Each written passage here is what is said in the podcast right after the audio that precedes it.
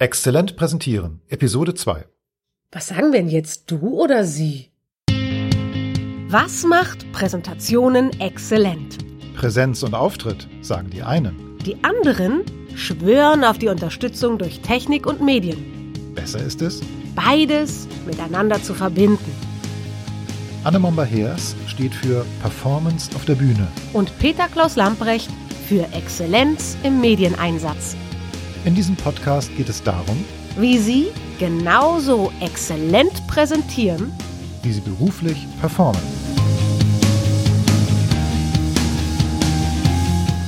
Hallo Petzel.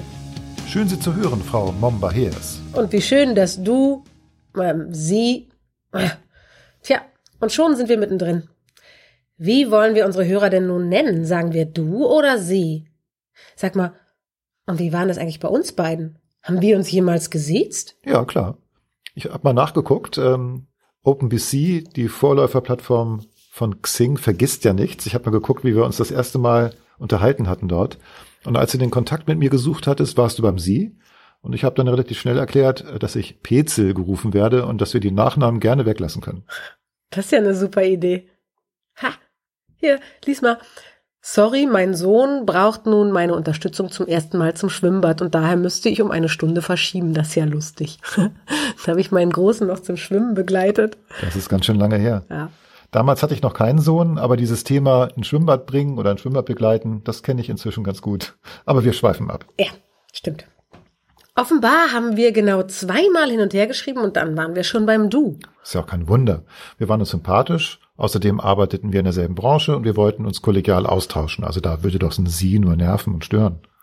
Das ist so, oder? Also bei mir im Businessbereich eigentlich immer. Ich starte mit dem Sie. Meine erste Kontaktaufnahme ist meistens Sie und dann frage ich sehr schnell, ob das Du geht. Ich erkläre dann immer, dass in meiner Herkunftsbranche, also dem Schauspiel, Film, Fernsehen und Theater, eigentlich nur die komplizierten siezen. Und in vielen Unternehmen, in denen ich unterwegs bin, da wird eh geduzt mittlerweile. Da kommt man sich dann eben doch ziemlich kompliziert vor, wenn man siezt. Wie ist denn das bei dir? Siezt oder duzt du deine Kunden? Also meistens sieze ich. Das hängt irgendwie von der Branche ab. Die Industriekunden, die siezen alle. Da ist das auch einfach so üblich. Aber im Online-Marketing oder aus der Eventbranche, da wird ganz normal geduzt. Gibt's gar keine Frage. Gestern war es noch ein bisschen komplizierter. Da habe ich einen Workshop gegeben. Da war ich beim Kunden zu Gast und da war das Sie natürlich absolut angebracht. Aber einer der Workshop-Teilnehmer, den kannte ich von früher und den habe ich geduzt. Und das war manchmal ein bisschen schwierig. Ui, das ist ja ein Geier. Und online? Wie sprichst du in den sozialen Medien?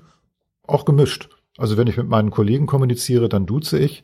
Und wenn der Adressat ganz klar ein potenzieller Kunde ist, dann sieze ich. So wie ich auf meiner Website ja meine Website-Besucher ja auch sieze. Macht das auch nicht einfacher, oder? Diese vernetzte Welt. Das Du ist da so alltäglich und dann gibt's eben doch noch eine offizielle Ebene, auf, das, auf der dann das Sie angemessen ist. Das stimmt. Also ich habe ein Unternehmen als Kunden aus Berlin. Da gibt's überwiegend junge Mitarbeiter, die auch auf Facebook viel unterwegs sind. Die duzt sich alle, bis auf den Chef. Den sieht sich, das ist ja klar. Gar nicht klar. Also die IT-Firmen, für die ich teils arbeite, da wird auch der Chef geduzt. Und ich weiß aus vielen Blogbeiträgen, dass diese Frage, das mit dem Du und Sie, für viele einfach nicht einfach zu beantworten ist. Und deshalb habe ich mich dann entschieden, meinen Teilnehmern immer zu sagen, dass sie sich auch gegen das Du aussprechen können. Finde ich irgendwie höflich. Aber ehrlich gesagt, das nutzt niemand. Ich denke, niemand möchte so kompliziert wirken und auf ein Sie bestehen. Ich finde das ganz schön hinterhältig von dir. Mhm, schon. Ist ein bisschen so, als wenn ich mich dadurch so nebenbei für meine Übergriffigkeit zu duzen entschuldige und so tue, als wenn sie die Chance hätten, gesiezt werden zu wollen. Weißt du was? Ich finde, wir sollten unsere Hörer hier siezen und duzen. Hä? Naja, wie im richtigen Leben. Zunächst auf unserer Website oder im Intro unserer Podcast-Episoden finde ich das Sie angebracht und auch vollkommen in Ordnung. Das ist die professionelle Distanz. Aber wenn wir dann später über Themen sprechen, bei der eine Distanz hinderlich oder irgendwie unangebracht ist, dann duzen wir. Das finde ich gut. Wir wollen ja gerade auch über das reden, was einen dazu bringt, leichter und besser zu performen. Und das ist eben ganz oft ziemlich persönlich. Da würde mich zum Beispiel so ein Sie irgendwie stören. Und wir wollen es ja möglichst unkompliziert machen, oder? Ich und unkompliziert. okay, wir arbeiten beide dran. Also, lieber Zuhörer und liebe Zuhörerin, sag mal, gendern wir auch? Und wenn wie? Oh Mann, Das sprengt jetzt hier den Rahmen. Das ist ja total kompliziert. Stimmt, aber trotzdem ist das Gendern für Vorträge und Präsentationen spannend. Also müssen wir darüber sprechen. Sehr gerne, aber wann anders. Lieber geneigter Mensch, der uns zuhört, vorerst gilt, wir werden Sie duzen und dich siezen und alles andere später besprechen.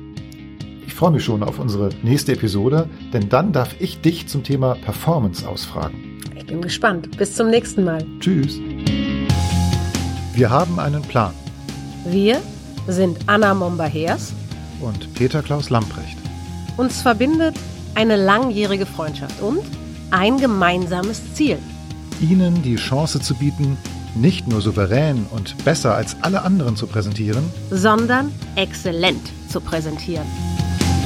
Bleiben Sie dran, abonnieren Sie den Podcast und wir hätten noch eine Bitte an Sie.